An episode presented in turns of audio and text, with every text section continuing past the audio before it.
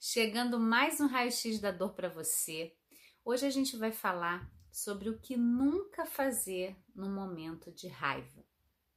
E aí, se é a primeira vez que você está chegando por aqui, você pode pensar assim, Kelly, o que, que a raiva tem a ver com a dor que eu estou sentindo?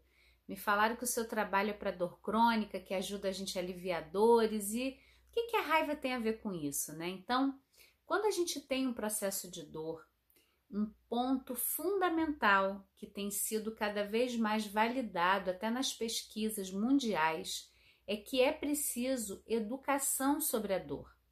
Não adianta você querer aquela pílula mágica, né? A gente está vendo que os índices só aumentam de dores crônicas, problemas na coluna, dependência de medicamentos analgésicos, lesões no fígado pelo excesso do uso de medicamentos e você não está resolvendo a dor.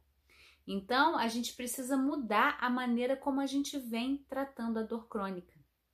E quando a gente fala de dor, ou eu digo, quando a gente fala de qualquer questão no nosso corpo, a gente precisa entender que existe uma integração entre esse corpo físico e o que a gente sente. Na verdade, nem tem como separar, tá? Essa separação que a gente fala, ah, a mente é uma coisa, o corpo é outra, as emoções não são instâncias separadas. A gente foi habituado a negar as nossas emoções, deixar isso de lado e o corpo é algo para ser cuidado biologicamente só com o uso de medicações. Então, se você quer um efeito muito mais duradouro e eu diria mais ainda, evitar problemas futuros, a gente precisa se trabalhar como um todo. Então não dá para negar o que você sente.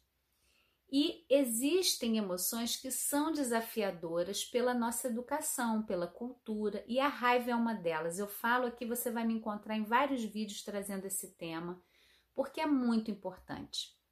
Quando a gente dissemina que não pode sentir raiva, que a raiva tem uma frequência baixa e faz você atrair coisas negativas, a gente vai reprimindo. E Jung dizia: What do you resist persists. Não adianta você resistir a algo que está dentro de você.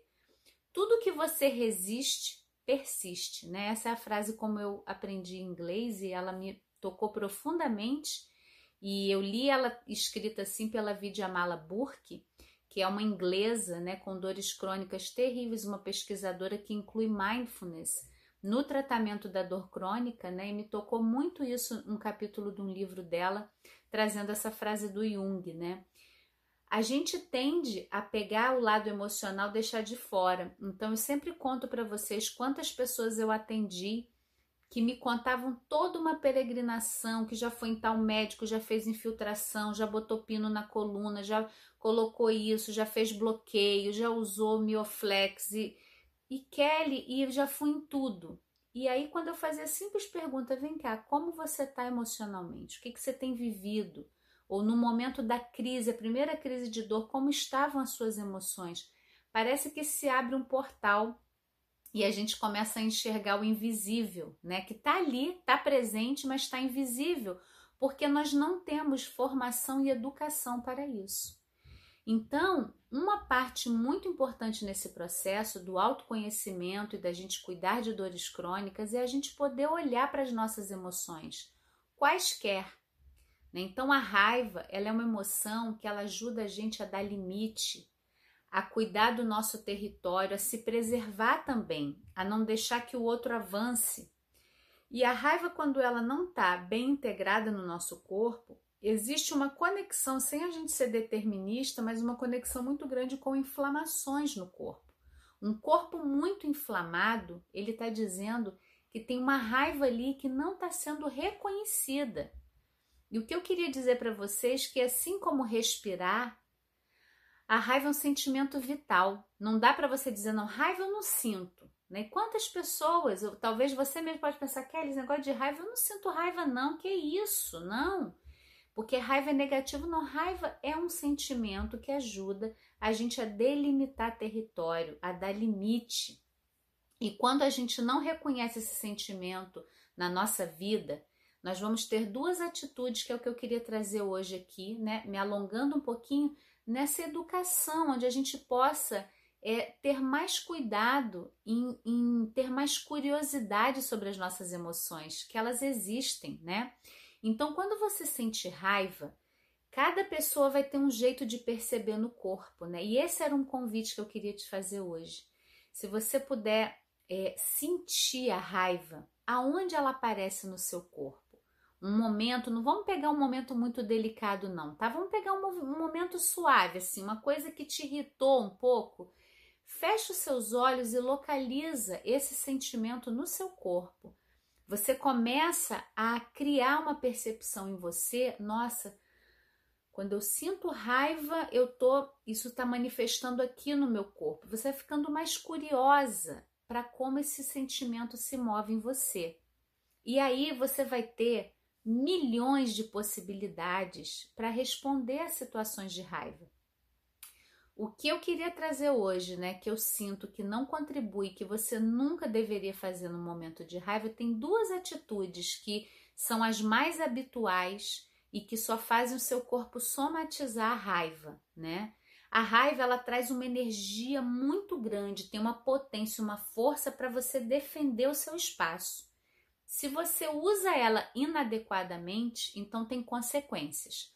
Quando você é, coloca a raiva para fora sem estar tá consciente dela, são as pessoas mais agressivas e violentas. Essa agressividade, essa violência, ela vem de um não contato com a raiva.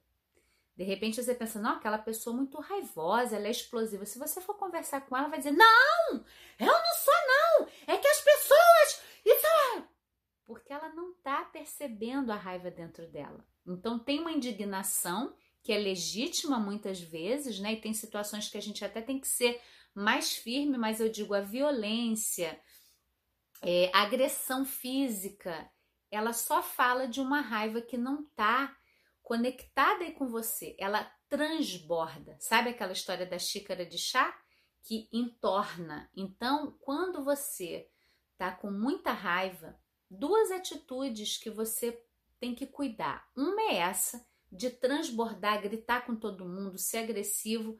É preciso olhar quais limites você não está dando para chegar nesse ponto. Porque quando eu desrespeito os meus limites, eu desrespeito o limite do outro também.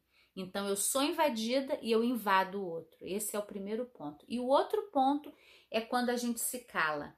É aquela pessoa que sente a raiva em silêncio, calada, engolindo tudo.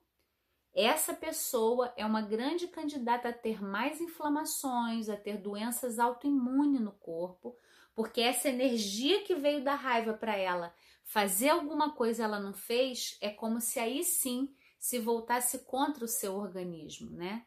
E pela nossa educação, como ela não permite a gente sentir raiva, eu já vi muitas pessoas falando: Poxa, eu, eu fiquei com raiva de mim. A gente tem situações que a gente fica indignado com algumas atitudes nossas, mas no fundo a raiva ela tem um alvo fora. Alguém está invadindo o limite e a gente percebe e sente o sentimento que vem a raiva. Então eu queria trazer para você hoje nessa possibilidade. E se você quiser aprofundar mais esse conhecimento, eu vou deixar de presente aqui no link, aqui na embaixo na descrição desse vídeo, o link do curso gratuito que a gente tem aqui no Planeta Eva, Tirador, para você começar a olhar para suas emoções com amorosidade, poder se conhecer mais, né, enquanto ser humano que vive, que tem milhões de experiências. Então você vai encontrar aqui. Deixa o seu comentário para mim, traga temas que você gostaria que eu abordasse e a gente segue junto, curando dores do corpo e da alma, reconhecendo também as causas emocionais. Até o próximo.